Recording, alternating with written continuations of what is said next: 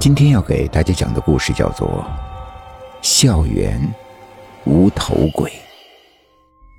三中校园门前发生了一场车祸，一个初二的学生在学校门前被一辆卡车撞飞，头和身体分了家。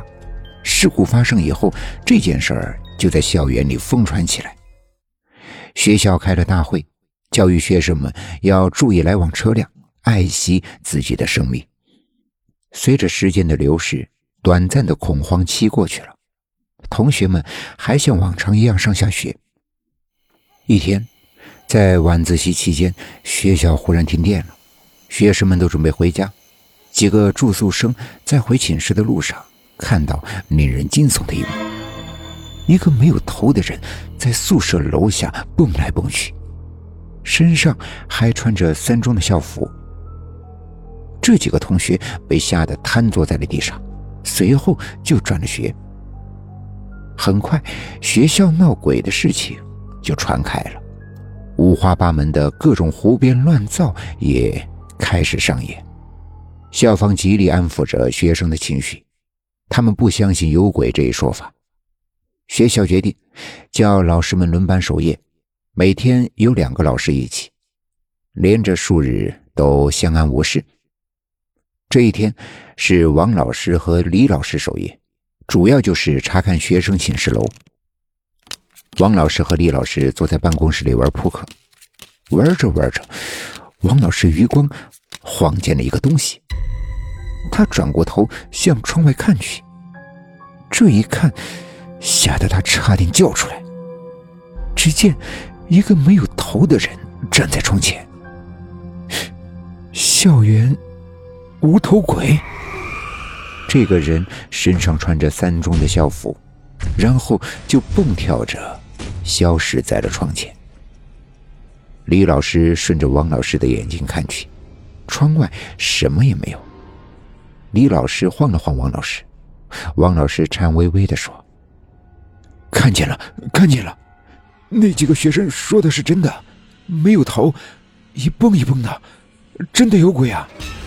李老师被这话吓出了一身的冷汗，两个人坐在办公室，直到天亮才向校方反映了情况。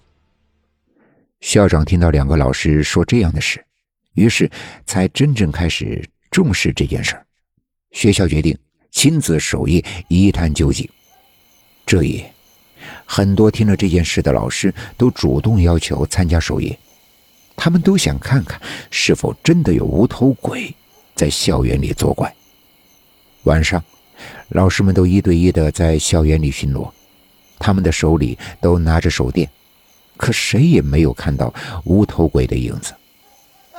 最后，大家被校长的一声惊叫吸引到了学校的操场上。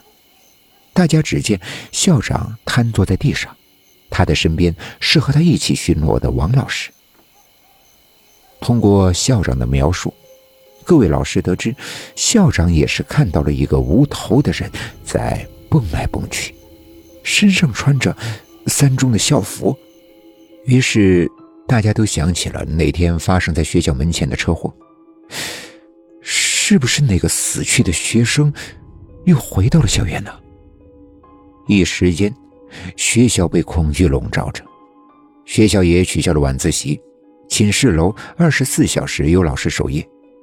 校方与死去学生的家长取得了联系，听了校长讲述的情况，那对家长哭了起来。他们反映的情况不禁让校长后背的汗毛都竖了起来。死去学生的家长说，最近每天晚上都看到儿子的房间里的灯会自己打开，到了凌晨又自己关掉，可是房间里什么人都没有。夫妻俩觉得是儿子不舍得离开家，没想到在学校也出现过。于是这对家长决定去找法师算算，看儿子为什么总是徘徊在人间。通过法师，大家得知，这学生头和身体分了家，阴曹地府不收无头之魂，所以他无处可去，只能做孤魂野鬼。